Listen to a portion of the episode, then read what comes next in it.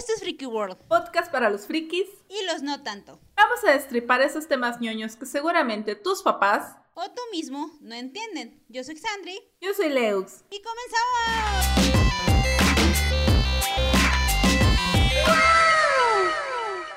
Hola amigos de Freaky World, es un gustazo saludarlos nuevamente en este su espacio friki. Muchas gracias por cobijar tan bonito el podcast. Se siente bien padre ver sus comentarios, su apoyo. Gracias. Y la verdad está bien bonito ah, que hasta ahorita todos los comentarios, pues la mayoría creo han sido positivos y digo, a pesar de que no tenemos miles y miles y miles de vistas o algo así, está padre que está llegando a las personas adecuadas y que les esté gustando.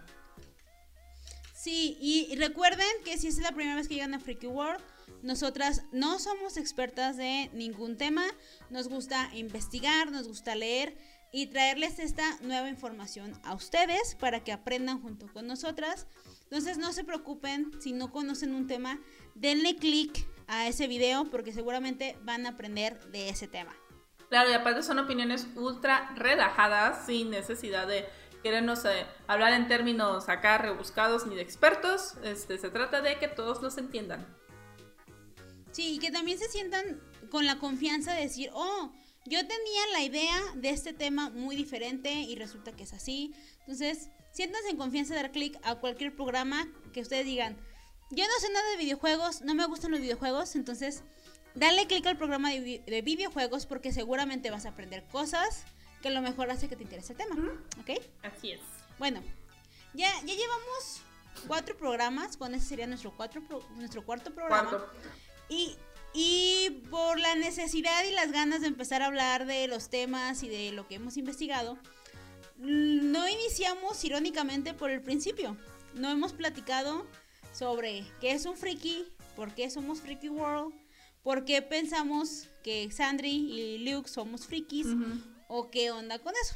¿Ok? Bueno, iniciando desde, desde etimológicamente, freaky es una palabra derivada de la palabra freak, que en inglés significa raro, extraño o extrafalario. Y pues así se nos llama a ciertas personas que tenemos gustos muy específicos. No es porque seamos raros, sino que... Sí lo somos. Bueno, sí, sí somos un pinche de raros. no, tiene que ver porque somos muy fans, muy fanáticos, muy seguidores de algo que no es muy común. Porque si se fijan, hay gente que es muy, muy fan de los coches. Hay gente que es muy, muy fan de los, del fútbol, de los deportes. Y ellos no son frikis. Ellos no tienen esa connotación como de, de extraño, de, de raro, de, de, inusual. Pero en cambio sí lo tenemos quienes somos fans de algún tipo de gusto o afición friki. ¿Por qué? Porque son gustos no tan comunes, no tan comunes, porque están en un contexto un poquito más, más extraño. No se preocupen, más adelante les vamos a hablar qué tipos de frikis y demás. Eh, Lux, para ti, ¿qué es un friki? Dame tu definición. Me acuerdo que hace mucho tiempo hice un video al respecto. no, ya no estoy segura si todavía coincido con la opinión de hace cuando lo hice. Pero, pues para mí un friki es aquella persona que le gusta todo lo que es este ya sean los cómics, videojuegos, anime, manga, eh, todo este tipo de cosas, los juegos de rol, los juegos de mesa, todo este tipo de cosas que la gente normal, entre comillas, no hace y que pues para nosotros es como algo bien padre porque son gustos sanos. es que es el punto, o sea, que todo lo que no la gente común y corriente no hace para ellos es, ah, es que eres un friki, eres un geek, hasta eso, ¿no? Un geek. Y es justamente eso. Yo tengo una teoría porque me decía de repente amigos del trabajo y así, que son personas normales. Odio esa palabra, pero creo que nos sirve para... Es que no, bueno, es, es, que o le decimos normales o les decimos moguls. ¿Qué prefieres? Sí, lo que dicen los moguls Es que los frikis normalmente tienen como esa concepción y nos la dio erróneamente, creo yo, en Los Simpson, que el fan de los cómics o estos frikis son personas gordas, hombres, este, cuarentones, llenos de espinillas antisociales, incapaces de tener conversaciones con el sexo opuesto. O sea, hay como una connotación muy negativa de lo que es un friki. O sea, es como de, es esta persona fracasada que solamente piensa en videojuegos, en cómics, en anime, en tan, tan, tan, y hace de que su vida gire completamente alrededor de esta actividad y no hace nada más con su vida. Y por ejemplo, el frikis como famosos de la cultura pop, pues tenemos al señor de los cómics de los Simpson, que le da este estereotipo de lo que tiene que ser un friki. Lo que queremos con este programa es uno, que sepan que hay muchos tipos de frikis, que quizá ustedes son un friki y no lo saben. Y tercera, de que no tiene ninguna connotación negativa, o sea, dejen que sus hijos sean frikis. No, no les va a pasar nada. Claro, o sea, y aparte es como de. Creo que, al menos hoy en día ya es como. Es más. Es cool, ¿no? Es cool, ajá, es cool ser friki, es cool ser geek, es cool ser hasta otaku, que antes éramos súper atacados, este, ay, es que qué raros, es que no sé qué, y era el, o adoptabas por completo la imagen estereotípica que todos creen que debes de tener, o si no la tenías, era como de, no, no te creo, ¿sabes? Entonces... ¿Cómo, cómo, fue tus inicios en el mundo friki? ¿Recuerdas como este tema de que te atacaban o comentarios quizá hirientes de que, ¿cómo es que eres friki y no estás gorda? O ¿cómo es que eres friki y haces deporte? Porque también está como este tema de que si eres friki tienes prohibido hacer otro tipo de actividades. Claro, este, sí, eh, pues mira, yo empecé a ver, se puedo decir que empecé a ver anime sin saber que era anime cuando tenía como 5 años, que pasaban los Caballeros del Zodiaco.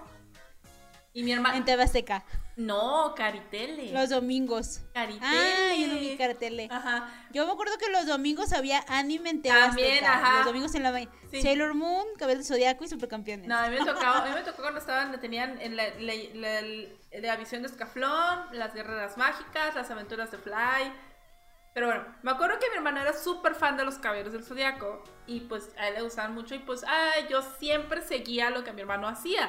Entonces me gustaba mucho todo lo que él hacía, los videojuegos, le compraban el Nintendo y bueno. El caso es de que me acuerdo que pues los caballeros del zodiaco estaban muy de moda en ese entonces, pero eran vistos como una caricatura normal, porque hasta mis papás le compraron cuando salió la película en VHS Uh. Ajá. Se la compra, se la regalaron de Navidad a mi hermano. Y bueno, y pues no sé, como que. Y en ese entonces era rarísimo. O sea, les estoy hablando del 94, 93. recuerden que fue antes del Tratado de Libre Comercio, entonces era muy raro que nos llegaran cosas de otros países a México. Claro, y era súper rarísimo. Entonces, el hecho que la, lo, eso también es valorar el alcance que tuvieron los caballeros del zodiaco y que hasta la fecha siguen siendo como una saga muy querida y muy respetada por los fans. Entonces, bueno, yo empecé con eso. Después de ahí me acuerdo que eh, estaba Candy Candy, veíamos los supercampeones, Remy y Sailor Moon. ¿Tú te imaginabas que venían de Japón esas caricaturas? Tenías como la connotación que no era lo mismo ver Candy Candy que ver las chicas superpoderosas? ¿O sentías que había como algo diferente? Eh, sí sabía que eran japonesas. No sé por cómo fue que lo, asocié. Mm, creo que quizás en algún momento escuché el comentario o, o el ver... En la caricatura a veces mencionan, ¿no? Que comen comida japonesa. Exacto, y a veces hablan de, ay, que es que en Tokio y no sé qué, o sea, ¿sabes? Ese tipo de cosas. Pero, pues para mí eran como, yo, en su momento yo pensé que eran caricaturas normales. Dije, ah, pues sí, todo el mundo ve esto, ¿no? O sea, no, no me había no entendía que era algo totalmente diferente, o sea, raro. Raro, o que había una cultura tan arraigada en ellos, o sea, y es más, creo que en ese entonces no, creo que en ese entonces todavía no existía como tal la cultura friki o la cultura otaku en México. Pero bien. Pues yo recuerdo, igual, algo muy parecido, yo recuerdo que en TV Azteca, después de misa, veíamos los supercampeones, veíamos el Moon, veíamos el Zodiaco.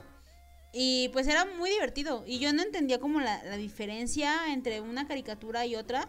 Solo que sí era como en horarios diferentes. Sí, sí me llamaba la atención como que tenían su propio horario, estas caricaturas, y las chicas superpoderosas, de, tenían como entre semana y el de fin de semana, ¿no? Eran como... Era lo único que yo notaba como raro, como especial. Yo me acuerdo que sí tenía diferente horario, así como dices. ¿En entre semana a la hora de la comida no los veías? Mm, no, porque yo siempre, toda la vida, fui eh, en la tarde a las escuelas. Ah. Sea, yo siempre tuve horario vespertino, entonces yo veía, por ejemplo, Dragon Ball mm. regresando de la primaria. Mm. o sea, con mis hermanos nos encantaba a todos ver Dragon Ball, era como lo mejor del universo. Sí. Pero sí, yo, yo no entendía, yo tampoco sentía que era como algo raro, diferente, hasta que entré en la secundaria. O sea, ya, ya cuando entré en la secundaria, me di cuenta que mis caricaturas favoritas, que era Pokémon, Digimon, Yu-Gi-Oh! O sea, ahí caí en cuenta que mis caricaturas favoritas tenían en común que eran como japonesas y que además podía comprar DVDs en el tianguis. Uy, no. Uy, no, hombre, a ti te tocaron DVDs. Sí, yo alcancé a comprar DVDs. Yo iba en la secundaria. Yo durante la primaria yo no entendía como el universo. Porque también se comercializaba que la que los, álbumes, los, sobrecitos. Yo cuando iba en la primaria, ahorita que dijiste, bueno, yo igual, vamos a evidenciar mi edad. este, no, yo no tenía acceso a internet tan libremente como teníamos ahora. Creo que cuando nosotros teníamos, tuvimos, computadora en la casa, cuando yo tenía como 9, 10 años, y era para hacer tareas, no teníamos internet. El internet llegó así ya como libre acceso a todos porque no sé cómo estuvo el asunto, este, como a los 11, 12 años, pero mis papás tenían, o sea, la computadora siempre estaba en el cuarto de mis papás, entonces el, el uso era limitado y muy controlado. Entonces, a veces cuando yo iba a la oficina de mi papá, que lo acompañaba, de que él le tocaba ir a hacer como guardia el fin de semana a su oficina, este, pues yo agarraba una de las computadoras de la oficina y, y tenía internet y pues me ponía a buscar cosas. Entonces yo buscaba cosas de Sailor Moon, de las guerreras mágicas, porque era lo que me gustaba y, descargaba imágenes, bueno, las imprimía, imprimía imágenes, porque yo quería tener esas imágenes. Y también en la primaria me acuerdo que en la salida había un señor, típico señor que se pone a vender cositas. Sí, sí, sí. Creo que todavía tengo esas cosas, pero vendía como a hojas con dibujos del Sailor Moon y con sobres y que olían así como rico. Entonces, oh, yo juntaba de lo que me daban para el lunch, que me daban, siempre me daban una nada, me daban 10 pesos.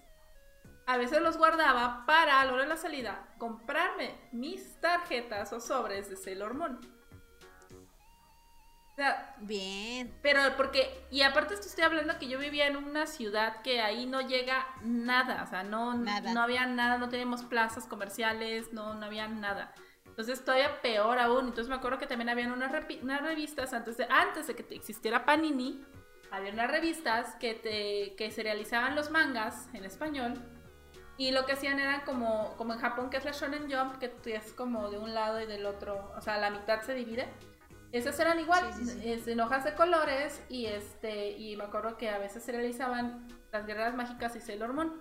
Creo que me llegué a poder comprar como tres tomos, pero súper, o sea, ni siquiera eran seguidos, o sea, porque no, no llegaban, o sea, yo nunca podría... O en inglés, yo, yo llegué, cuando yo era niña, recuerdo que llegué a ver en casa de un vecino que era muy otaku, un manga en, en, inglés, creo, y otro en japonés, y yo así como de, pero esto qué onda, ¿por qué no está en español? Y me dijo, amiga, tardé mucho en conseguir esto en inglés y en japonés, es imposible que esté en español.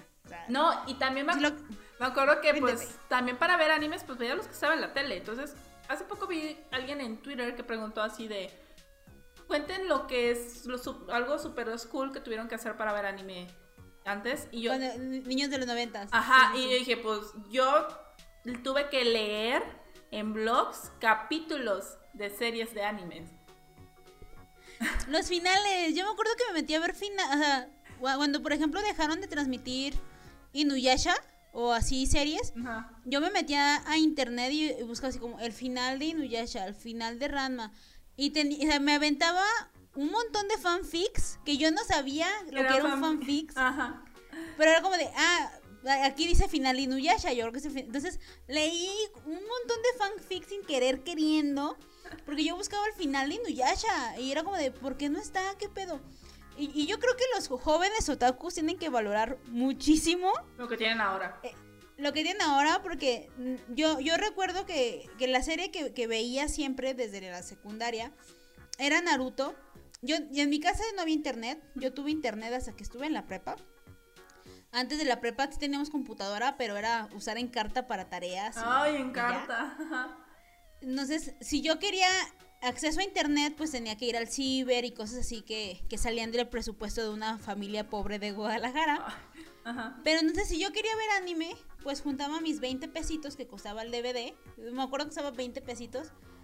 Y era como de esperarme hasta que salieran unos 10 capítulos en Japón para que el señor de los DVDs los, los quemara y hiciera un DVD nuevo de Naruto.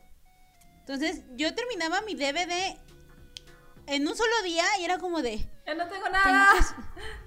Tengo que, esperarme tres meses por otro DVD para ver qué chingado sigue con Naruto, porque no había otra forma de hacer las cosas cuando éramos no, no había pues, otra, o sea, la única manera en que llegara el anime aquí era, pues ahora sí, de manera pirata. Y en las convenciones eran, eso lo estaba hablando ayer con un amigo, era, habían puesto, eran un tianguis, las convenciones eran tianguis y te venían puras cosas ilegales.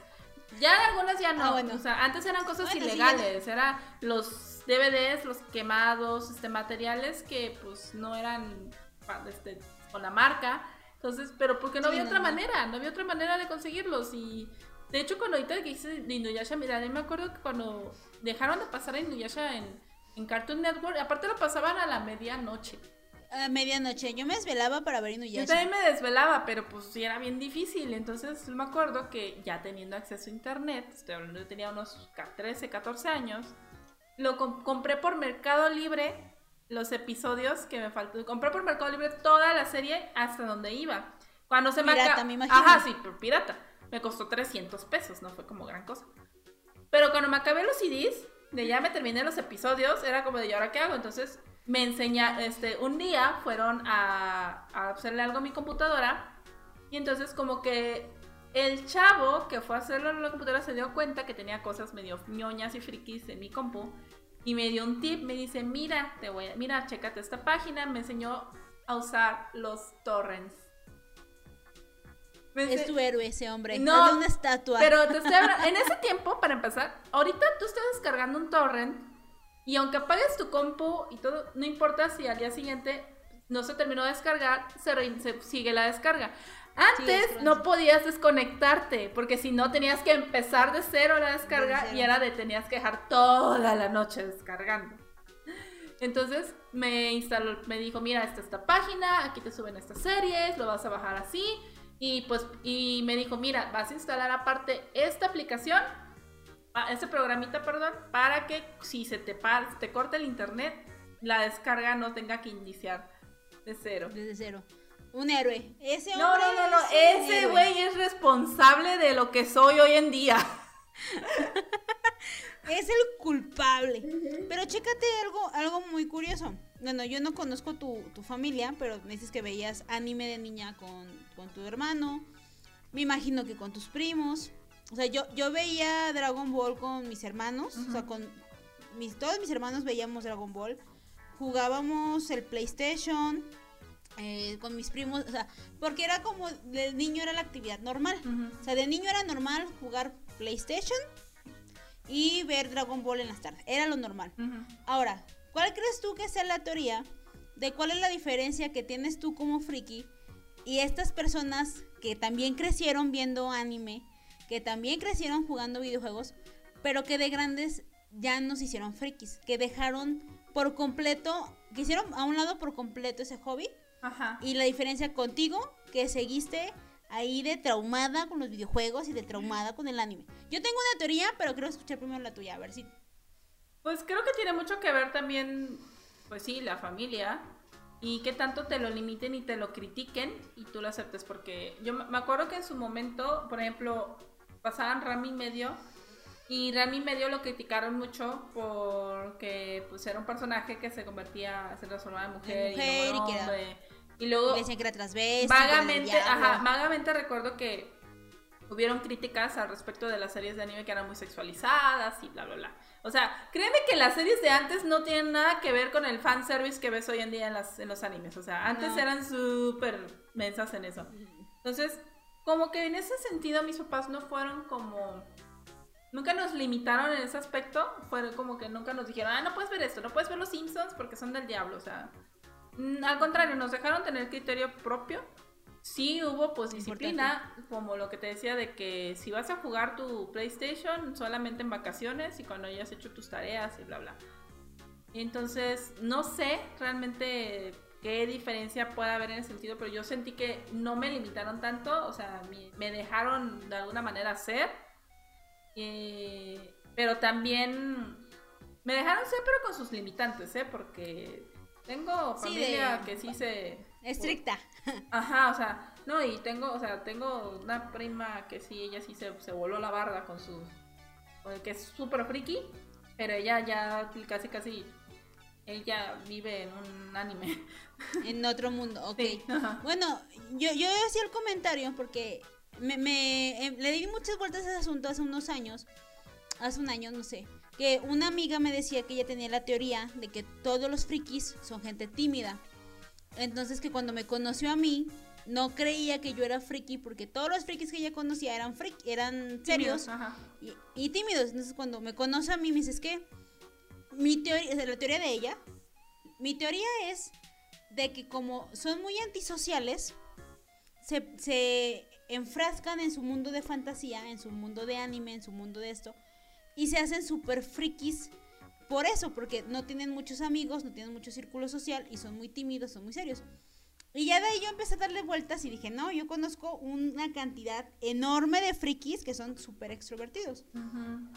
Y ya de ahí yo llegué a la conclusión de que la diferencia entre todos los niños de los noventas que vimos anime juntos, que somos de la misma generación, y que cuando crecimos unos nos hicimos frikis y otros no, es porque nuestra personalidad es muy obsesiva y tenemos como esta obsesión de que si vimos algo que nos gustó, queremos más. A diferencia de otras personas. O sea, hay un ser humano normal, creo yo, ve la película y dice, me gustó, no me gustó, y listo, o sea, ya terminó su día. Sigue con su vida. Ya, ajá. Y el, y el friki ve la película y dice, mm, es que no me gustó esto. A ver, déjame un internet. Uy, hay un cómic. A ver, deja descargo el cómic. Uy, el autor de ese cómic tiene otros cuatro cómics. Déjame descargo los otros cuatro cómics. Ya, ajá.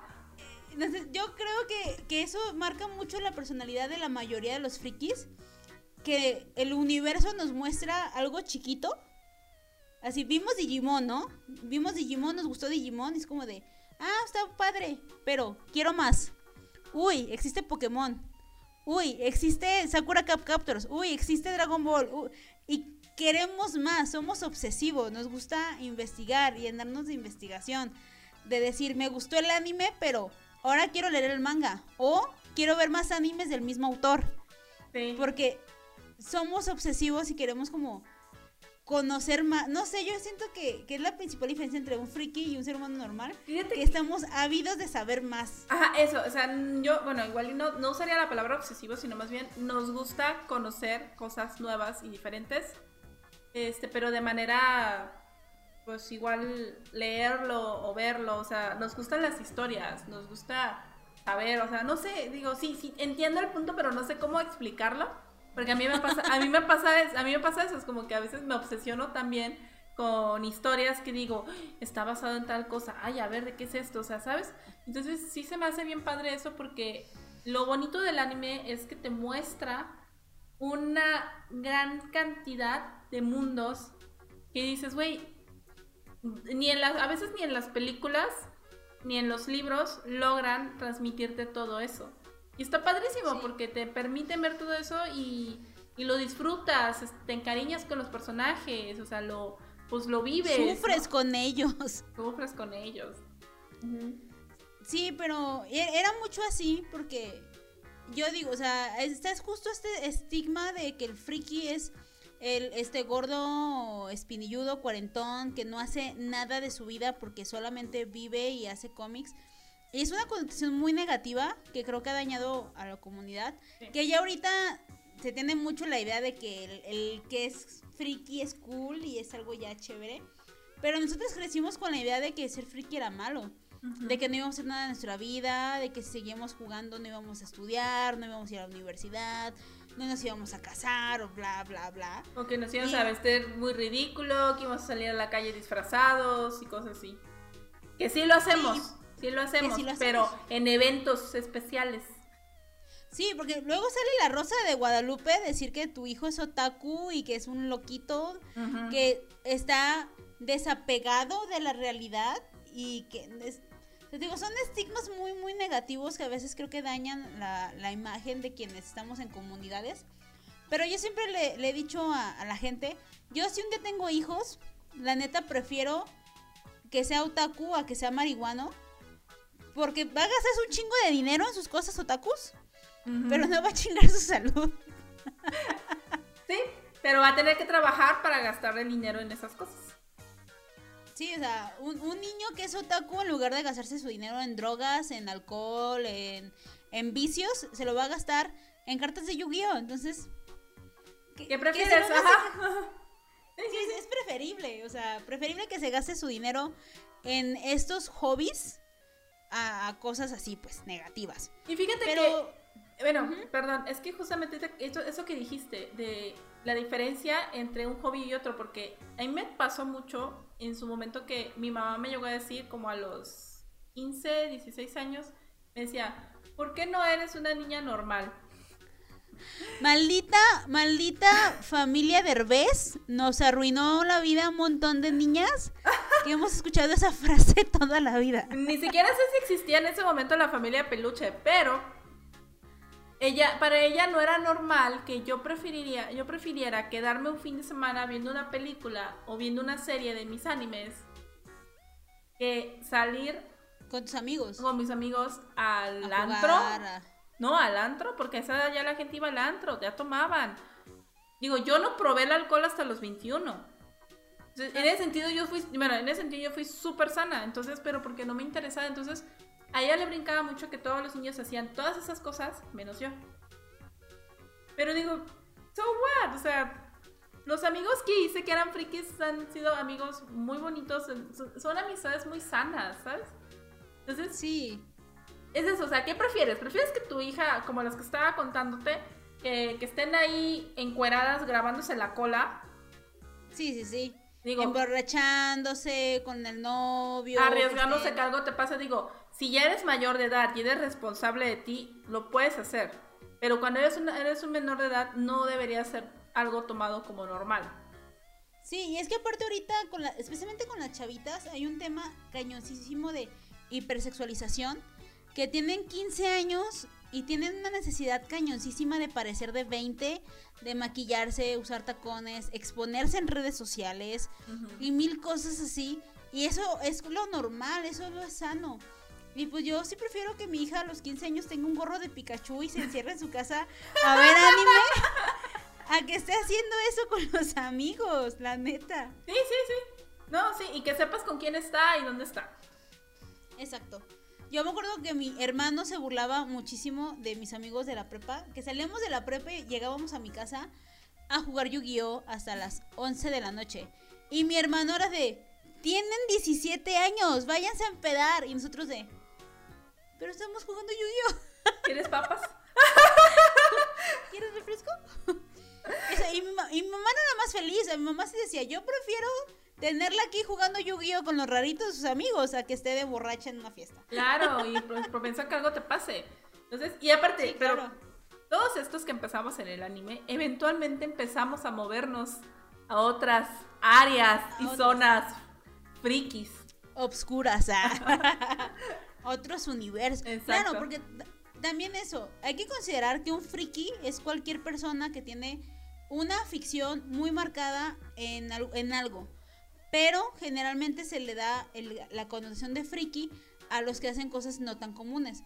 Porque los fans del fútbol que tienen estampado su cuarto de cosas de fútbol y van a al estadio cada fin de semana que van y contratan paquetes para su equipo y son frikis del fútbol, pero con ellos se ve normal.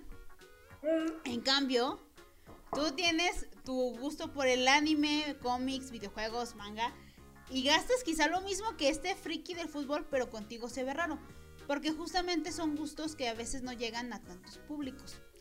Por ejemplo, hicimos como una lista de cosas frikis, de tipos de frikis que existen. Y pues el más común, por supuesto, el anime, ¿no? Que, los, que, los que somos fans del anime se nos llama otakus. Así de simple y sencillo. Que eh, en Japón tiene una condición medio negativa al ser otaku, ¿no? Como que ya ha ido cambiando porque ya existen animes que hablan sobre ser otaku y ya no lo ponen como algo negativo. negativo. Porque sí, antes era como de que, ay, otaku raro y como que buleados y todo. Todavía existe porque sí, el otaku, tal cual la definición en Japón es fanático. Y pues allá un fanático no es algo bueno. No, porque es alguien que se deja de bañar o deja de comer, deja de dormir por estar haciendo la actividad de la que es fan. Ajá, y ahorita pues ya no tanto porque ya hay como muchas variantes de otakus. Pero hay hasta animes, te digo, que hablan sobre el ser otaku y te ponen historias muy bonitas. Te ponen, hay un anime hasta de, de personas adultas que son otakus y van a trabajar y van a oficina y es de cómo llevan su vida normal y, su y cómo es su afición. Su afición. Es que sí, o sea, puedes tener una, una ficción rarísima y tener tu vida normal, casarte, tener hijos, o sea, Siempre gano esa, afición, no, se, no dañe a nadie, ¿eh? No, sí, pero por ejemplo, a mí, a mí muchas veces en la carrera, para los que no saben, soy abogada, es como de, ¿cómo puedes ser abogada y ser friki? Porque se piensa que no puedes hacer dos cosas al mismo tiempo. Mm. Tener como una carrera seria, que generalmente el friki tiene carreras como ingeniería, diseño, cosas como más tecnológicas.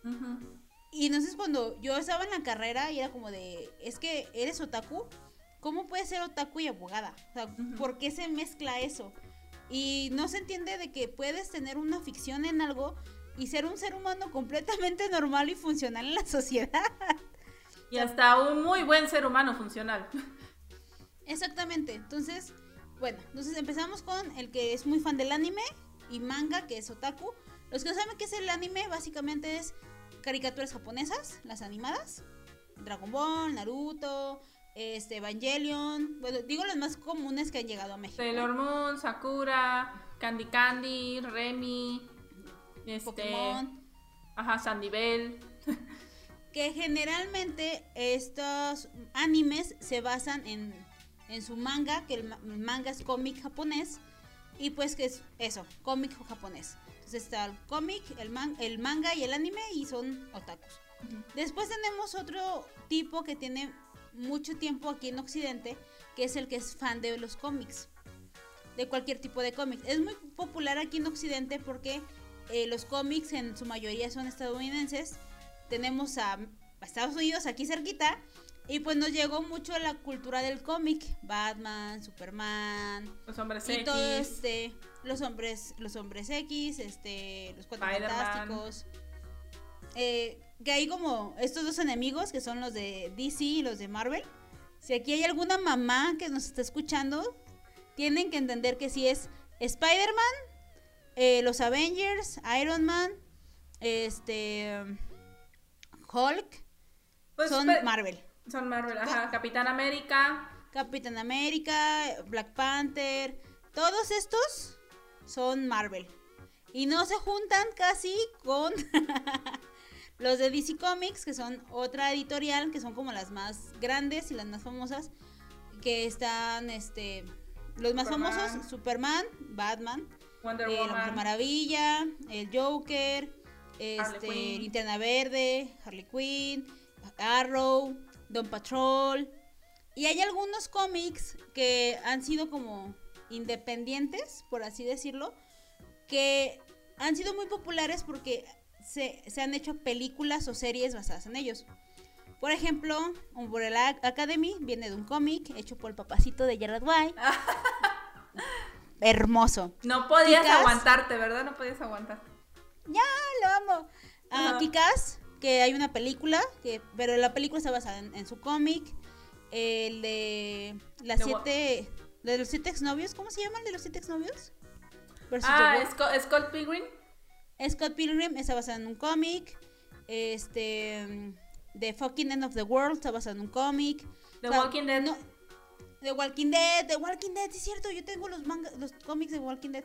Este, Entonces, tenemos a los dos grandes, que es DC, que es Superman y Batman y todos esos. Marvel, que son otros superhéroes, que son los más famosos del cómic, por así decirlo. Y todos estos que son, este, son como independientes o de otras marcas editoriales no tan grandes como DC y como Marvel, pero que son lo suficientemente grandes porque ya hay películas y series, basados en ellos. Esta cultura es muy interesante porque siempre está el mamador que dice que el cómic es mejor que la película. Ah. Y, y, tienen años. O sea, la verdad yo, yo, yo aprecio mucho los fans de los cómics porque son muy dedicados. O sea, tienen años siguiendo historias, pero realmente años, décadas de que hay nuevos lectores y dicen, no, quiero leerme todo el multiverso de Spider-Man y se leen... Uy, buena suerte. se leen una cantidad impresionante de cómics y es, muy apreciable, pues, porque son la mayoría, los cómics más conocidos ya son cómics muy antiguos, entonces, o dos, o tienes años siguiendo la saga, o te estás poniendo al día y estás leyendo años y años y años de cómics. Yo lo siento que es algo muy, muy chido, la verdad. Sí, está muy padre, pero eso que dices de que años también es bien difícil seguirles el hilo porque a cada rato hacen reboot. Entonces a cada rato te cambia la historia, los orígenes, este, y es como de... Y vas a empezar en esto de los cómics, mi consejo es que decidas por dónde quieres empezar. Este, y de ahí partas. Porque adaptación. Ajá, como dices, si te quieres ir por un superhéroe, ok, vete por, no sé, Spider-Man. Ok, ¿cuál de los tres quieres leer? de Amazing Spider-Man, el de Mike Morales o no me acuerdo cómo se llama el otro. El de Peter Parker. Ajá, este o si quieres leer de los hombres X, bueno, ok, que a partir de dónde quieres leer sobre a Don Patrol, puedes leer la versión de los 60 o la versión de Gerard White. Ajá, o de DC Comics, este hay un montón de historias de Batman y orígenes. De Superman, hay, hay, un Superman comunista y rojo. O sea. Sí, entonces es como de. Y está padrísimo. O sea, lo que me encanta, a mí lo que me encanta el universo de los cómics es eso, que no tienen miedo en cambiarle el canon o el origen a sus personajes. O sea, de que es como de. O sea, ya nos aburrió esta historia. Vamos a reiniciar todo y otra vez volvemos a empezar, pero ahora va a ser así. O sea, y está padrísimo. Sí, por ejemplo, eh, Harley Quinn nace originalmente como un personaje de la serie animada de Batman de los noventas y fue tan popular que decidieron reiniciar un universo de Batman para meterla como parte de los cómics. Sí. Entonces está muy padre porque no dejan de reinventarse, o sea, es como de, ahora vamos a meter esto, ahora vamos a meter aquello. No, y lo padre es que en los cómics creo que es la comunidad que más escucha a sus fans. Mataron a un Robin por votación de los fans. Sí, exactamente. está, está genial. Si quieren iniciar en el mundo de los cómics, que nunca han leído un cómic y dicen, ¿por dónde empiezo? Yo les recomendaría que buscaran quién es Alan Moore. Tiene universos muy chidos de cómics de DC, de Batman. Y pueden, también tiene a The Watchmen. O sea, si empiezan, yo creo que por Alan Moore, les va a dar sagas muy, muy buenas que les va a dar la oportunidad de abrirse a más sagas. Pero bueno, eh, también tenemos a los que son muy, muy, muy fans del mundo de los videojuegos, que se llama Gamers. Ya hicimos todo un programa de videojuegos, corran a verlo, por favor. Ajá. Para no meternos mucho ahorita en eso. Lo dejamos en la descripción. Está en la descripción, pueden ver el tema de los videojuegos. Y también existen, eh, como de, hobbies, los juegos de carta. Eh, los juegos de carta que es Magic, Pokémon, Yu-Gi-Oh! son los que yo más conozco por la comunidad.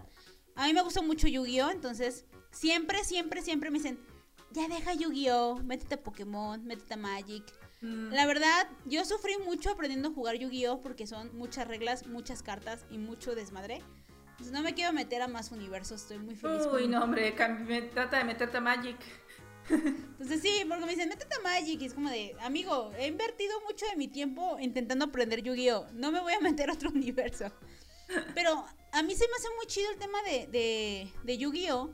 Porque es un anime, o sea, inició como un anime hace. Bueno, inició como un juego de cartas. Para popularizarlo se hizo el anime en los noventas. Pero eso es, es, como una saga muy vieja. Es una saga muy, muy vieja de Konami. Y hoy en día tiene todavía muchísimos seguidores, muchísimos adeptos. O sea, yo he conocido a personas que viven solo de Yu-Gi-Oh! O sea, viven de comprar y vender cartas viven de torneos de Yu-Gi-Oh! O sea, ellos, o sea, ellos han hecho su vida, han construido su vida de, de Yu-Gi-Oh! O sea, ese es su universo y es lo que les da de comer. Yo, de verdad a mí me sorprendió muchísimo conocer a un par de personas que solo vivían de comprar y vender. O sea, su, su, sustento económico de sus familias era comprar y vender cartas de Yu-Gi-Oh! Tuve un amigo en la universidad que él se pagó la carrera comprando y vendiendo cartas de Magic. Ah, bueno, es que sí, Magic es... Es, es, es increíble, es como de, verga, cinco años en la universidad y puedes vivir de Yu-Gi-Oh! Puta madre, estoy haciendo las cosas mal. Pero es una afición muy bonita, cara. Si no saben qué pedo con Yu-Gi-Oh! o un juego de cartas, yo les recomendaría que vieran la primera temporada de Yu-Gi-Oh! para que sepan más o menos de qué se trata el juego compren un Structure Deck que ya están armados. Y ya de ahí ustedes pueden sacar cartita, meter alguna nueva y armar decks bonitos. Siempre inicien con un Structure Deck si nunca han jugado Yu-Gi-Oh! Y para conocer las reglas pueden ver el anime. Para que se den una idea. y ya pueden jugar. O bajen Duel Links. Duel Links les enseña a jugar desde cero. Es la mejor aplicación del universo. Y si están por ahí, agréguenme, soy Sandri Esol92. Ah, nos falta el juego, los juegos de mesa, que como pueden ver, Lux es poquito, poquito fan de juegos de mesa. Leve. hombre, y me faltan. Ustedes dirán, ¿qué es un juego de mesa? A mí cuando me dijeron, ¿qué onda? ¿Juegas juegos de mesa? Yo mi primera expresión fue de, pues a huevo, soy muy buena en el ajedrez. Turista. Turista, me la pelan en Monopoly todos, entonces para mí eso era un juego de mesa. El Ingesu con Adal Ramones. Ah, güey, yo siempre quise ese juego. Yo lo tenía. Y lo acabo de ah. regalar hace poquito, no manches. No. Limpié mi cuarto y lo regalé, lo siento mucho. Ay, hubiera estado padre jugarlo. Pero ya no. Pero bueno, es que yo no sabía que todavía ese tipo de cosas se coleccionan y, y mil cosas. Tenemos un juego, el Josbando tiene ahí uno de Pokémon, un juego de mesa de Pokémon que es rarísimo. Yo quiero, invítame, pasando pandemia. Sí. Pero bueno, es todo un pinche universo de juegos de mesa. O sea, hay juegos que son, por, ejemplo, todos contra todos, que es como el turista. Pero llevado a otro nivel, porque, o estás como en un mundo donde hay zombies, hay un mundo donde hay tiburones, estás en un mundo donde hay guerras, estás en un mundo donde eres un comerciante. O sea, los juegos de mesa te presentan un chingo de posibles universos para jugar. Y puedes jugar en contra de tus amigos o todos juntos contra el juego.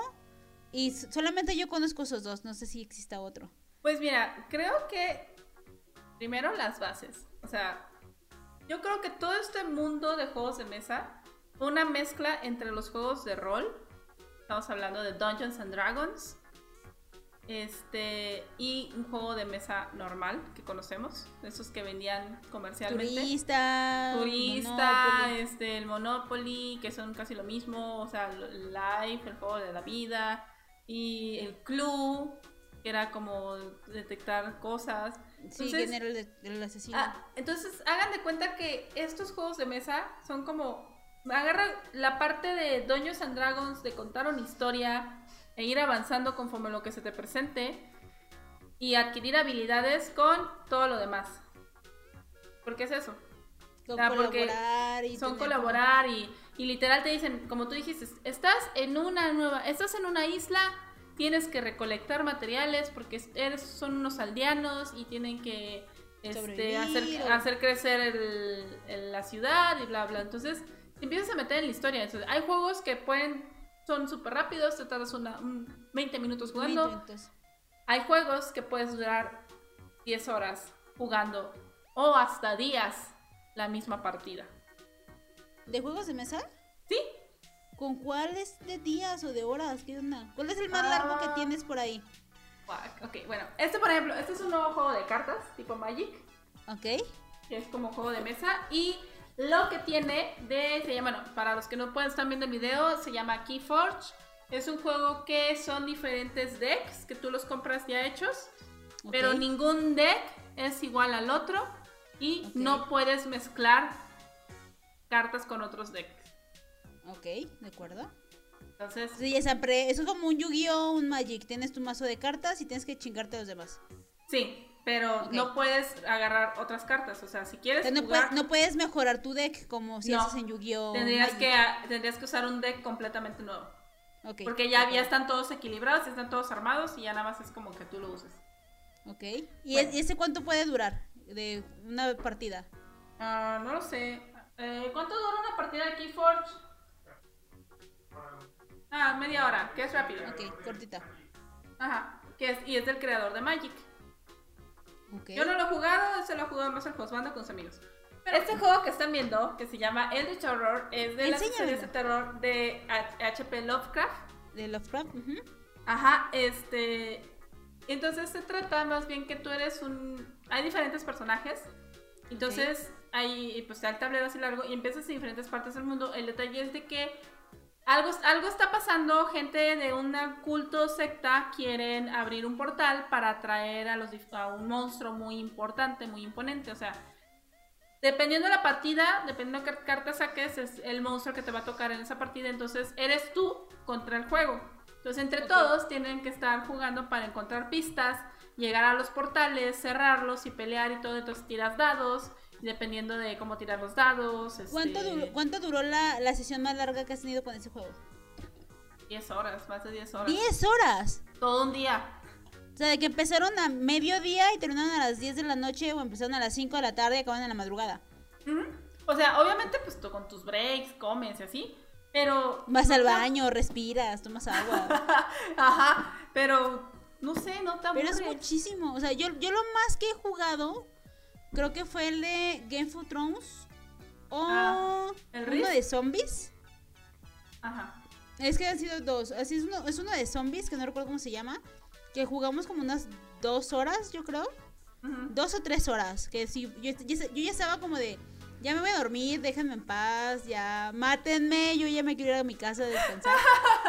Sí, yo, yo soy una señora, yo me da sueño y me quedo a dormir.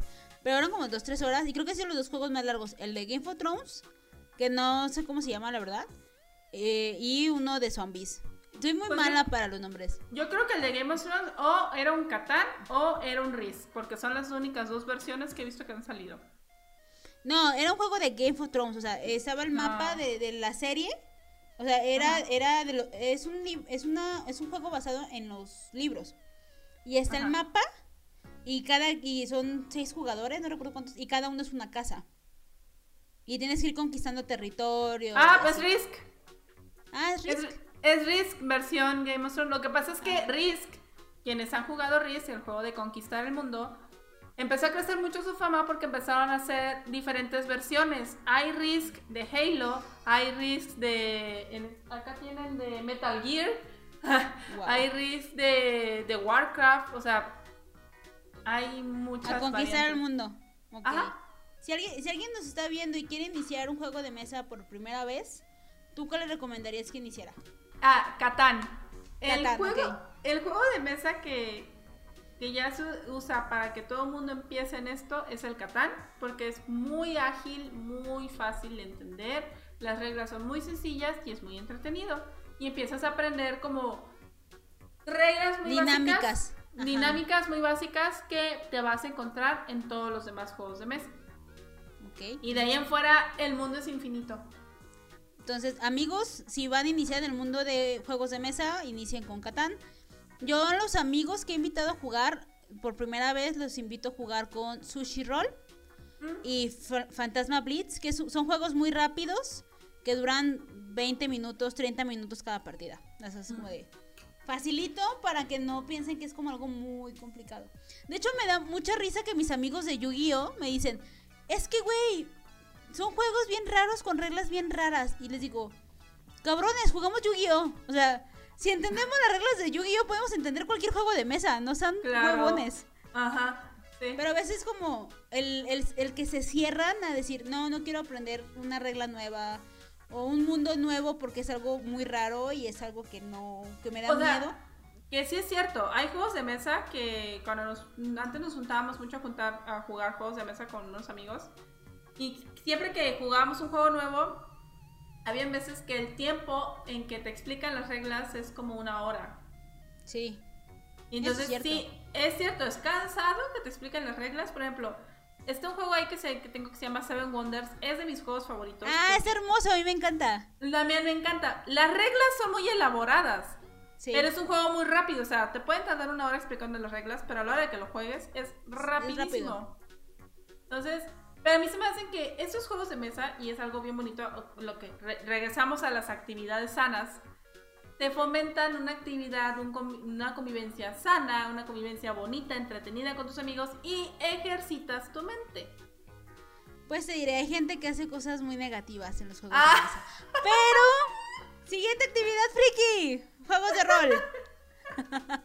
Cambiando de tema discretamente. claro. juegos de rol. Juegos de rol, bueno. ¿Has jugado pues juegos de rol? Yo nunca. Yo tenía un, un, novio que era muy fan de juegos de rol. Y luego lo entendí poquito mejor en un capítulo de The Big Bang Theory. Mm. Pero yo no tenía ni fucking idea de que era un juego de rol y por qué duraban todo el día o semanas o meses jugando una partida. Ah, es que como le dice el juego, es un juego de rol, es role play game. O sea, rol es de que tú adoptas un personaje y tienes que actuar como él. Creo que el más conocido es Calabozos y Dragones. Sí. Que hay un máster que es el que va contando la historia. Es el, narrador. El, narrador. Que dirige.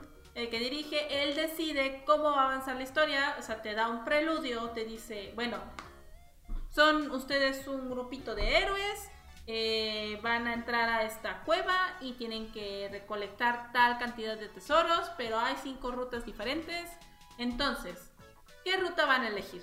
Tienen que ser dados, ¿no? También para tomar decisiones. Ajá, entonces, ajá, entonces, este, pero no estoy segura en Dungeons and Dragons, pero yo jugué otro juego que se llama eh, Vampiro la Mascarada.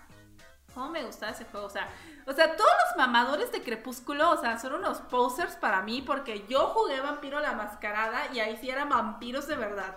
Que no brillaban en el sol y... No, no brillamos y los vampiros... Está súper chida la historia porque los vampiros se dividen igual como por clanes. Ok. O sea, o sea entonces el, el de los clanes eran las distintas características que tenían los vampiros. Entonces estaban los vampiros que eran aquí como súper fuertes y eh, los, los, por ejemplo, estaban los vampiros que estaban como locos y se llamaban los Malkavian.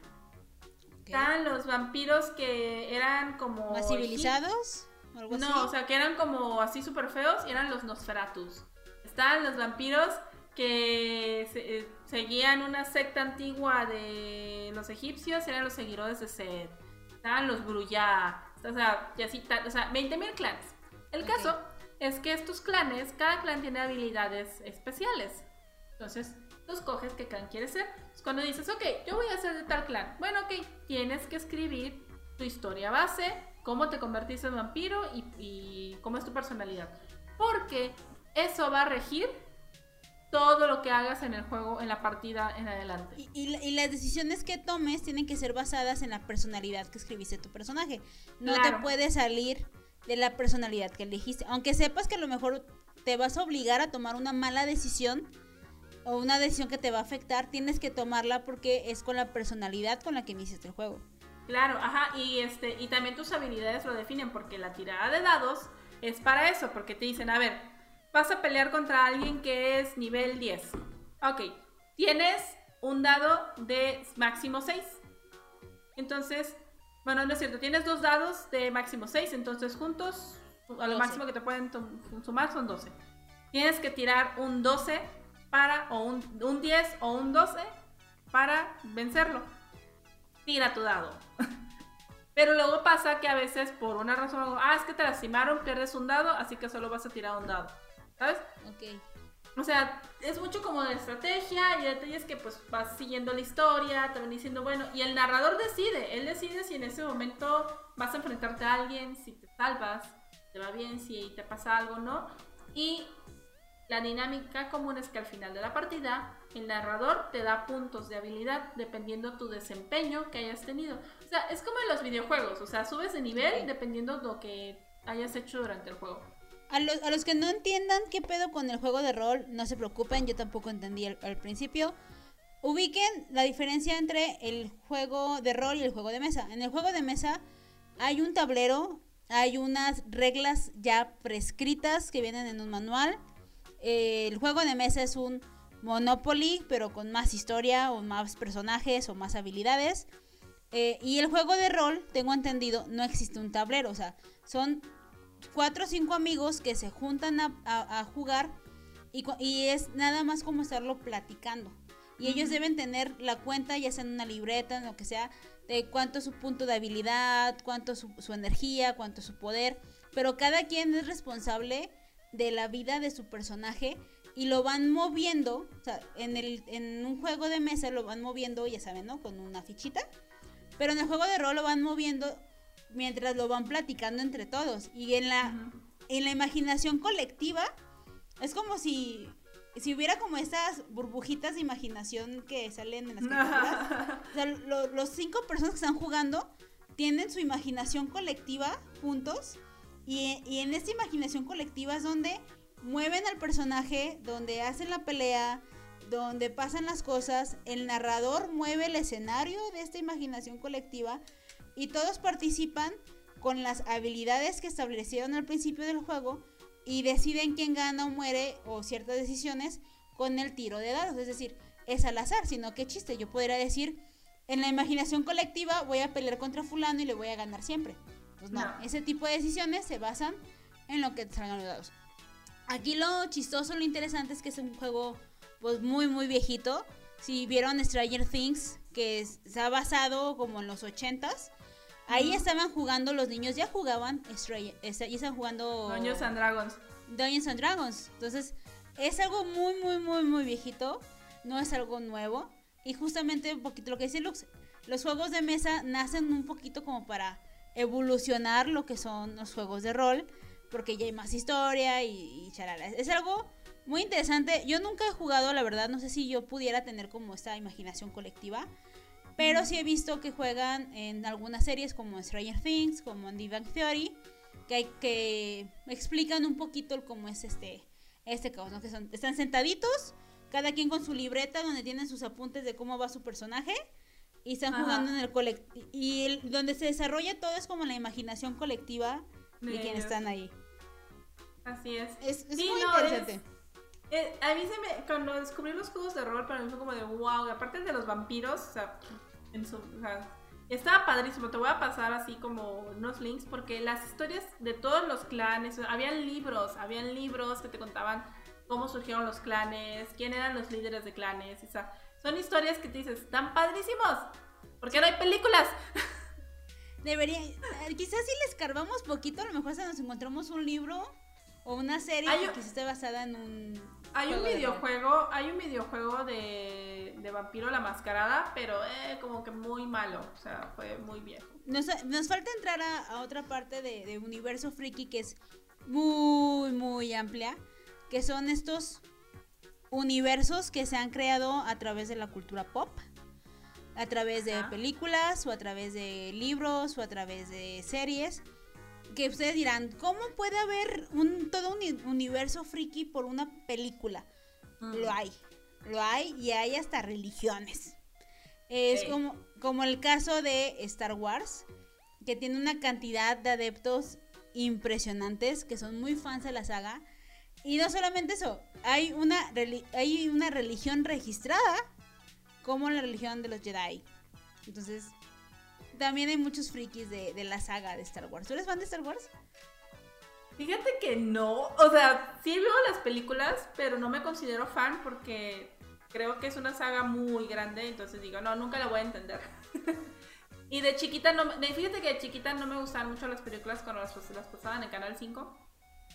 Pero algo que sí le reconozco es que esa película tuvo el éxito que tuvo porque no existía ese género en películas antes y rompió muchos esquemas y el mismo creador no esperó que esto fuera a pasar, o sea, no esperó que este eh, Lucas no esperó que fuera a pasar todo esto, o sea, yo creo que no se imaginó que fuera el, el universo expandirse tanto. Lo, mi, mi único tema es de que está bien cabrón seguirlo, porque tienes que ver las primeras videojuegos. Tienes que ver la última, tienes que ver videojuegos, tienes que leer novelas, tienes que ver series animadas, tienes que ver series animadas, porque todo está conectado. Sí. Entonces como de... Y todo es canon, o sea, no, no es como jugar un juego de Harry Potter en el que a lo mejor se muere Harry y está bien, no pasa nada. No, no, no. Aquí es que todo lo que hicieron, todo es canon. Los videojuegos, las series, los cómics, las películas, las, la serie animada, la tan, tan. Todo es canon. Entonces, si quieres enterarte bien de qué pedo con Star Wars, tienes que ver demasiadas cosas. Sí, si te, si te gusta mucho el tema y quieres entender todo, está muy cabrón. Porque las películas no es suficiente, porque muchas de las películas retoman cosas que pasaron en series animadas o en novelas o otra película, en este caso, por ejemplo, de Rogue One y así. Entonces, sí está, o sea, Star Wars está muy padre, le reconozco mucho eso, pero es un pinche desmadre. Sí, es un pinche caos. Si ustedes se quieren iniciar un poco en el universo de Star Wars, pues inicien con las seis películas clásicas. Yo recomiendo que las vean en el orden en el que salieron. Sí. Eh, yo sí lo recomiendo. Que sí es como muy complicado porque dices, ¿cómo voy a empezar desde la 4? Es que salió, ese fue el orden. salió primero la 4. Y la verdad yo solamente vi las películas para entender los memes. O sea, fue mi... fue lo único que yo... Fue mi única intención cuando dije, ok, voy a sacrificar todo mi fin de semana viendo Star Wars. Porque quería entender más memes. Pero nunca logré hacer como esa conexión para decir, uy, quiero leer las novelas, quiero ver esta serie, quiero... De hecho, ni siquiera vi Rogue One. Ah, Rogue One es muy buena, eso sí. Tiene muy buenas críticas, pero como ya... Sí, es muy buena. Pero como ya logré entender lo que me interesaba, que eran los memes, dije... Ah, y dices, ya, ya, ¿para qué? Sí, lo que sí se me hizo muy, muy interesante es que desde hace varios años, o sea, literalmente hay una religión registrada que se llama la religión de los Jedi, que son personas que buscan eh, estar en el lado de la luz y combatir el lado oscuro. Y es el objetivo de la religión. Es, muy chistoso, pues, porque creo que es la única religión que nace a partir de una saga de películas. Hasta donde sé. Y, todas las que faltan, que probablemente puedan nacer también. O sea, bueno, es que se me hace padre eso de la religión porque al final de cuentas quieren hacer, toman lo mejor Sí. Sí, en lugar de creer como en un Dios, creen en la fuerza, creen en que tus acciones mm, delimitan en qué tipo de la fuerza estás, si en la fuerza de la luz, si en la fuerza de la oscuridad. Y es algo muy, muy interesante porque al final del día muchos filósofos han estudiado Star Wars justo por esa concepción de, de la luz. Recordemos que hay filósofos que piensan que no existe ni el bien ni el mal, sino que todo es como un, un complemento de cosas. Y Star Wars llega a decir, no, es que sí hay luz y hay oscuridad es, hasta para debates filosóficos se me hace muy interesante. Sí, está bien padre. Está muy, muy chido. Bueno, y otra de las sagas más antiguas y yo creo que la que le debemos muchas cosas y esperamos hacerle su, su, propio programa pronto es la del Señor de los Anillos. Que yo nunca he leído ni un libro del Señor de los Anillos, ni he visto una película del Señor de los Anillos completa, pero sí reconozco y entiendo la gran importancia que tiene en el mundo pop, en el universo de la cultura friki. ¿Tú has visto películas? Sí, yo sí vi todas las películas. Este, nomás empecé a leer uno eh, porque mi hermano, mi hermano nos andaba leyendo y creo que estaba leyendo el Hobbit y lo empecé a leer, pero güey, no mames, o sea, es un libro que tienes que leer con una libreta a un lado y anotar nombres de personajes y saber quiénes son porque es un pedo, es un pedo seguirle el hilo. Tiene muchos personajes, tiene muchas historias chiquitas alternas, es como de, güey, no mames. Es que literalmente es otro universo, o sea, cuando le, yo, cuando le digo que reconozco el, esfuerzo es porque sé que es, o, sea, hay un idioma basado en El Señor de los Anillos, hay un montón de historias, hay un montón de personajes, hay un montón de subhistorias. Y, y le debemos agradecer al Señor de los Anillos porque nos dio muchas bestias fantásticas que no existían en la cultura. O sea, tú puedes pensar que, que quizás los hobbits ya existían en leyendas antiguas de Europa y no, nacieron en El Señor de los Anillos. Y muchas criaturas fantásticas nacen en El Señor de los Anillos. O sea, no nacieron en... Porque, por ejemplo, los duendes, los, duendes siempre han sido parte de la cultura popular. Pero los elfos no. Y los elfos nacen los orcos. Los orcos. Los orcos. Sí, y de hecho, lo padre de Tolkien es de que, y eso, bueno, actualmente ya existe mucha crítica con Tolkien de que porque si era racista y no me acuerdo. machista. ¿Qué otro también machista. machista. Pero a ver, o sea, pónganse en qué época estaba. O sea, también pongan en, toman en cuenta en su contexto histórico y pues como que a partir de ahí pueden hacerse un, criterio un poco más amplio. Bueno, el punto es que Tolkien era lingüista. Sí. Entonces, él le gustaba mucho eso de los idiomas y todo eso, por eso, y imagínate, tener la capacidad de crear tu propio lenguaje y que hoy en día, un propio idioma, y la gente hoy en día lo use para, hasta para sus bodas, porque hay gente que se casa con tema del Señor de los Anillos y usan el idioma, o sea, el lenguaje para comunicarse, a mí se me hace padrísimo. Sí, la, verdad, sí está muy chido, o sea, es además algo súper bizarro o algo como difícil de creer, pero al final del día se nota que la calidad del universo que escribió hace que valga la pena la cantidad de libros, la cantidad de cosas. Bueno, yo sé que tú no eres experta ni fan de la saga, pero ¿con cuál película recomendarías iniciar? Como para decir, ah, inicie por aquí. Si les interesara pues meterse o adentrarse en ese universo. Pues yo creo que igual, como Star Wars conforme salieron. Ok, yo no tengo ni idea cuál fue la primera. pues es que empezó El Señor de los Anillos, es 1, 2 y 3. Y luego el Hobbit, ¿no? El Hobbit y, y luego el Hobbit también, ajá. Que el Hobbit para mí fue como una mezcla entre el Hobbit y otro libro del Silmarillion. Y me parece que hay otro libro de unos manuscritos que tenía Tolkien por ahí escondidos que su hijo o nieto, no sé, que andan queriendo publicar. Este, pero sí, conforme salieron, yo creo que porque digo, en The Star Wars lo que a mí me desesperó eso de que es que hay que verlas en el orden que tienen que ir así de. ¿Estás de acuerdo que me estás primero poniendo a ver una película con efectos especiales más actuales y de repente me regresas a otra donde ni nada que ver y no vean lo mejor en el orden como haya salido y ya. Sí, porque si las ves desde el, o sea, si ves desde la, desde la 1 como Star Wars, o sea, te vas a perder porque, como bien dices, los actores, la tecnología, todo es súper diferente. Y sí, sí, sí, sí, resientes como ese cambio. No, se siente muchísimo. Y aparte, te hay que tomar en cuenta. No, no en el caso del Señor de los Señores, pero sí en Star Wars. No, yo no creo que, que el creador tuviera pensado que fueran a ver más películas. Entonces, hay muchas cosas que se fueron sacando de la manga. Así que no pasa nada si la ven conforme salieron. Sí, de hecho también eso, o sea, porque hay cosas que... El, beso que se dan los hermanos, yo creo que en algún momento se inventó que iban a ser hermanos la princesa Leia y este Mark Hamill, que olvidé cómo se llama su personaje. Luke, no. Luke, Luke, Luke Skywalker. yo siento que en algún momento se inventó que iban a ser hermanos porque es muy raro que los haya hecho besarse y que estaba como enamorado. Este no, primero, primero no sabía que iban a ser hermanos, ya después como que lo decidió cambiar. Sí, dijo, total, un besito, que un besito de compas no mata a nadie. Son, regios que se dan un pinche beso entre hermanos. Aquí apoyamos el incesto, la verga, me vale verga. Oye, pero entonces, otra saga más conocida, Harry Potter. Harry Potter.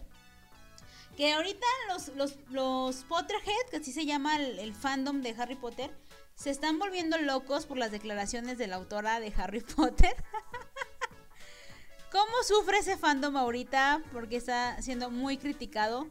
Yo creo que es todo un dilema el tener que separar la obra del autor. Porque sí ha tenido muchos comentarios muy desafortunados esta GK. Pero no le quita ni un poquito lo increíblemente fantástico que es el universo de Harry Potter. Es que, mira, ahí es un tema muy difícil, pero, o sea, yo, por ejemplo, trato de no seguir a los autores de mis libros favoritos. Porque es como dicen, bien dice Nadie, nunca conozcas a tus ídolos. Sí. Porque generalmente no, nunca van a hacer lo que esperas y siempre es algo diferente. Entonces, y de esta JK Rowling, pues ahí yo trato de, en ese sentido siempre trato de ser como muy comprensiva, que siempre digo, no creo que las personas sean 100% malas de corazón. Entonces, también quiero tomar en cuenta, tomen en cuenta, es una señora, ¿qué edad tiene? ¿Tiene como 50 y cacho? Sí. O sea, eh, ¿en qué época se educó? O sea, también, o sea, sí, hay gente muy moderna, hay gente que acepta muy rápido todos estos cambios de sociedad que tenemos hoy en día, pero hay otras personas que para ellos es demasiado porque su realidad fue distinta. Tomen en cuenta la realidad que ella vivió, entonces ella ve las cosas diferente. No digo que esté bien, pero deberían como que separar un poco. Sí, aparte de tenerle paciencia, porque quizá esa sea su opinión ahorita y quizá cambien unos años y quizás se arrepienta mucho de los tweets que está lanzando ahorita. Entonces, relájense mucho. A mí se me hace muy misógino que digan que J.K. Rowling no escribió los libros, que porque una persona transfóbica no podría escribir una saga tan maravillosa.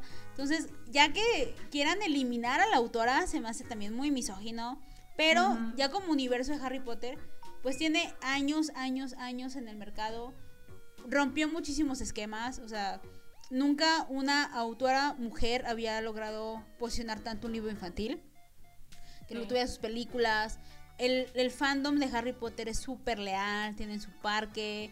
O sea, los tatuajes. Ay, sí te conté que, de hecho, Sí, bueno, también soy súper fan de Harry Potter. Sí, súper Potter. Pero, pero ¿tú cómo, ¿tú cómo empezaste? O sea, ¿leíste primero los libros? ¿Subiste primero la película? ¿Cómo te tocó a ti? Yo vi las películas en desde la primaria, creo. Eh, entonces, cuando yo iba como por la cuarta película, de que ya se había estrenado la cuarta película, y yo estaba esperando que llegara la quinta, una amiga me dijo, o sea, platicamos de Harry Potter y empezó de, no mames, deberías leer los libros y bla, bla, bla. Y yo así de, soy pobre, ¿qué, qué vergas esperas de mí si sabes que soy pobre? y me los prestó porque ella tenía todos los libros. Creo que ya estaban publicados todos los libros. Ya, ya, después yo los empecé a leer cuando estaba en la secundaria. Y me los prestó, me los prestó todos. Yo, yo vi creo que hasta la cuarta película y a partir de ahí empecé a leer los libros. Antes de eso yo nunca los había leído. Y qué pinche diferencia, la verdad. No, es que sí, mira, imagínate, conmigo Harry Potter yo le tengo muchísimo cariño a, esos esa, saga porque cuando salió el primer, cuando yo leí los primeros dos libros, yo tenía la edad de Harry. Ok. Yo tenía 11, 11 años. Ajá. Yo esperaba mi carta de Hogwarts. y pues en ese entonces no había películas anunciadas. Entonces yo me acuerdo que leí el primero, leí el segundo, salió el tercero. Y para cuando iba a salir el cuarto libro, que ya estaba anunciado, El Cáliz de Fuego, fue que anunciaron la primera película. Ok. Yo estaba, acuerdo que yo estaba súper emocionadísima, tenía un amigo que se hizo fan por mi culpa porque le empecé a, contar de los libros por Messenger. y se hizo súper fan y, y, por casualidad de la vida porque él vivía en otra ciudad por la natación. Entonces este, nos tocó una competencia en la misma ciudad y fuimos a ver la película juntos. Obviamente súper así de, no, les faltó esto, que no sé qué, esto no salió y bueno. Pues me acuerdo que hace unos años tuve la oportunidad de ir a, Europa a, una, a la boda de una de mis mejores amigas de la infancia. Y, y yo, entonces yo le dije al hostbando, tenemos que ir a Londres. Porque yo a la necesito estación ir. No, yo necesito ir al parque de Warner de Harry Potter. Fuimos, a los, fuimos a los estudios de Warner de Harry Potter en, en Londres al parque. Bueno, que estaba a las afueras. Y para mí ese fue mi Disney. No, yo estaba voladísima. Aparte también, yo fui, ese viaje me fui casi de mochilazo. No tenía, no llevaba casi ni dinero. Y todo en libras, carísimo. Pero eso sí, probé mi cerveza de mantequilla. La original. La, nadie te puede contar nada. No, no, no, y hasta le dije, le dije al Cosmando, tienes que grabar este momento, espérate, tienes que grabar el momento en que la pruebe. porque he esperado muchos años para probar esto. ¿La subiste a Instagram o algo? Mm, no, lo subí en Facebook. Te voy a este, stalkear. Voy, a buscar el video. Te voy a stalkear para verla. No manches. Pero no, güey, es que, o sea, para eso fue una, es una saga súper bonita. Me tocó crecer con el personaje. Y de hecho, en ese también, para que te llegara un libro en inglés, en donde yo vivía, Era un pedo. Tenía que esperarme que saliera el libro en español. Me acuerdo que hasta yo iba a la librería y lo apartaba. Ya salió, ya salió, ya salió. No, les preguntaba, oye, ¿cuándo te va a llegar? No, pues me llega tal fecha. Lo dejaba apartado.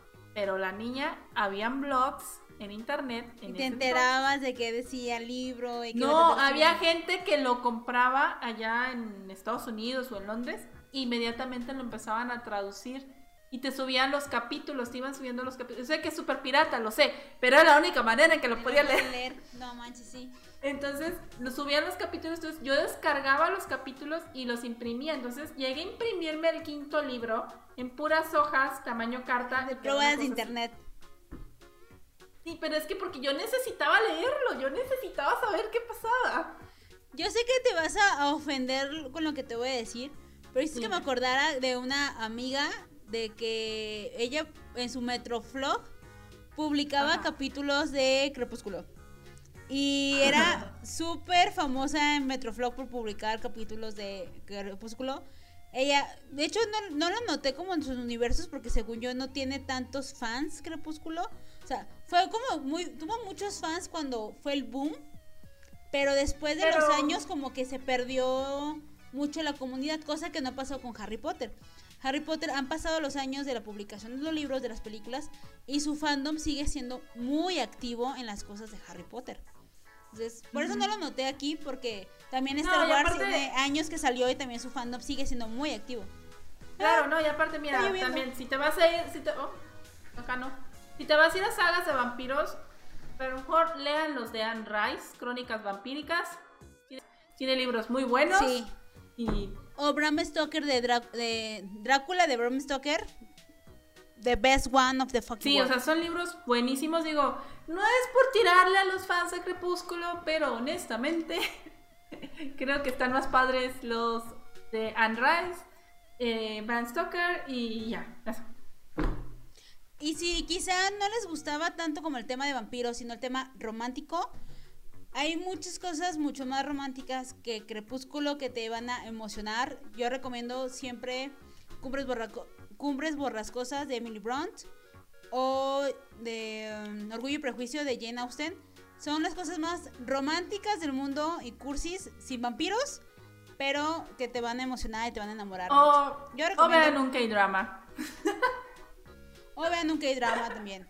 Que también tendrá su propio programa, el K-drama. Sí, ya está en la lista. Bueno. Según yo, era. Ah, y el, último universo que nos hace falta, que ha sido como el más reciente, esperemos que, que dure muchos años, es el del universo de películas de Avengers. Que ese no lo puse como el de los cómics porque hay fans, muy, muy fans de las películas de los Avengers, de todo el universo de los Avengers, pero no se han metido al universo de los cómics. Que no tiene nada de malo ser muy fan de de las películas y no leer de los cómics, pero sí tienen que entender que la saga de la que son fans viene de un cómic y que siempre va a haber comparaciones y que es normal, pero los fans de las películas han hecho como su propio fandom, por así decirlo, que son, aman todo lo de las películas, aman todo el drama de las películas, la historia, y les vale un comino si eso existe en el cómic o no. Ellos, solo, ellos solamente quieren lo que aparece en las películas y es algo también muy válido. Sí, sí, sí es válido. Digo, al inicio creo que muchos que ya éramos fans de ese tipo de historias, creo que nos llegamos a sentir un poquito invadidos con esta nueva ola de fans que decíamos, ¿qué pedos? ¿Tú de dónde? ¿De cuándo acá? ¿Sabes? O sea, porque al inicio sí fue como algo admito que incómodo, porque también para mí fue incómodo como de gente que pues en la vida dijeras tú, ay, le va a gustar esto, o eran super fans, pero sí es cierto, no, no han abierto el cómic, no quieren saber más. Y digo, bueno, está bien, está bien, qué bueno que estas historias estén llegando a más gente y están permitiendo que la industria se mantenga un poco más a flote. El único detalle es de que yo creo que es eso, que gente que antes nos criticaba, gente que antes decía, ay, ¿tú qué? o sea, no sé, como que nos hacían raros o no sé. De repente resulta que ahora les gusta y es como de... ¡ah! De hecho, creo que los fans del universo cinematográfico de los Avengers han convertido que el ser ñoño, ser friki, se convierta en algo cool. Sí. Pero solo si es de Avengers. Porque si sigue siendo un fan de los juegos de rol o sigue siendo un fan de los videojuegos, sigue siendo un ñoño no cool. Pero sí es cool que seas un ñoño de Avengers. No sé si queda claro. Sí, sí, sí, sí. Sí, o sea, que han ayudado un poco a quitar ese estigma. Pero sí es cierto, todavía sigue habiendo como esa división entre que solo si eres fan de las películas. Si eres un friki en los cómics, es que eres un traumado, eres un raro. O que no tienes vida, o que no tienes tan, tan, Pero, bueno, son todos los fandoms que yo, que notamos para este programa. Eh, en lo particular, si pudiera dar un consejo a todas las nuevas generaciones que van iniciando en algún fandom con alguna actividad friki, es uno, hagan los que les gusta. O sea, realmente aprendan a conocerse a ustedes mismos y si les gusta mucho un tipo de historia o un tipo de actividad, síganla sin pena. Quítense de la cabeza los prejuicios que a lo mejor puedan ver en televisión o con su familia. De que es que si eres friki nunca te vas a casar, nunca vas a tener una carrera, nunca vas a hacer nada. Da, da, da, da, da, da, da.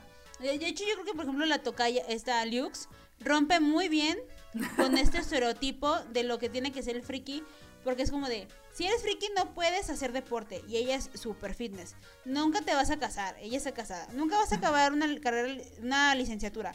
Tiene su licenciatura, entonces... Y maestría. Tiene una maestría. es la, la, maestra Lux, con respeto que su trabajo le costó. Entonces, no tengan miedo a romper este paradigma porque al final del día... Yo creo que entre más personas rompamos, ahora sí que salgamos del closet en la vida pública. Literal, ajá porque a mí, la verdad, a mí sí me ha costado un poquito, porque es como de, ah, la licenciada, la licenciada, la abogada, la licenciada Sandri, este, anduve mucho tiempo en política, entonces, romper un poco el esquema sí me ha costado algo de trabajo, porque a veces la gente piensa que por ser friki ya no eres profesional, ya no eres inteligente, ya no eres buen profesionista, ya no eres serio con tu chamba, entonces eso como que a veces pesa, ese prejuicio pesa y dices, no, mejor oculto que soy friki. Pero pues, güey, Elon Musk, uno de los hombres más ricos del mundo, es súper otaku. Y tiene su foto de perfil en Twitter con caricaturas japonesas siempre. Entonces, no tengan miedo a romper el esquema, que socialmente todos juntos vayamos poco a poco rompiendo este estereotipo. Y al contrario, que entre más personas exitosas en el mundo andemos por la calle siendo frikis, va a haber entonces la concepción de que, ah, un friki es igual a persona exitosa en el mundo. Porque al final del día, amigos, los frikis conquistan. ¡Ay! Hablando de frikis. ¡De Naruto! los frikis conquistaremos el mundo. Y sí, claro, o sea. Eh, y principalmente yo creo que es mucho. El mensaje principal de todas estas sagas que nos gustan es. La amistad es lucha por tus metas y si tú quieres lo puedes alcanzar. Sí, hasta la lucha contra la discriminación. O sea, tenemos una saga de los X-Men que literalmente solamente es una crítica y una sátira al racismo, a la discriminación. A veces piensan que los que nos gusta estos tipos de hobbies somos inmaduros. Pero, güey, si se meten a ver un poco las historias que estamos leyendo, son de, como bien dices, de superación, contra la discriminación, temas sociales. Son temas mucho más profundos que el fútbol o la rosa de Guadalupe que eso sí está socialmente aceptado. La Claro. Sí, sí, sí. No es que queramos criticar, no nos van a patrocinar nunca, entonces.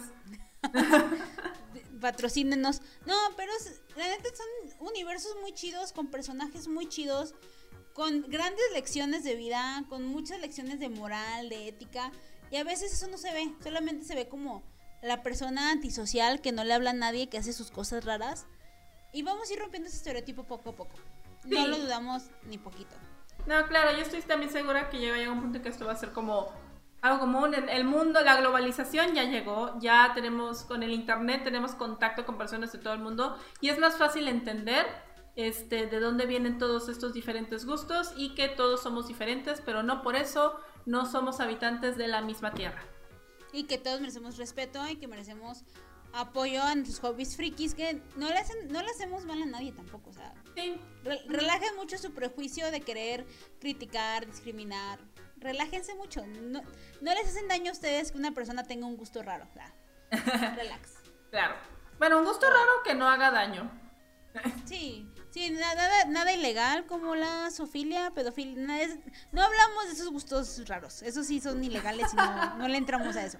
Claro. Pero bueno, amigos, ese fue el programa del día de hoy. Esperamos les haya gustado. Fue con mucho cariño, mucho amor. Por favor, dejen su comentario aquí abajo. Díganos qué tipo de friki son ustedes, cuál es su hobby favorito que, realizan con, con habitualidad y si han sufrido algún tipo de discriminación por ser friki. Déjenos su comentario, aquí lo agradecemos con todo, todo, todo el corazón. Y pues nada, nos vemos la próxima semana. Eh, muchas gracias por ver, suscríbanse, compartan y chido. Sale, bye. Bye.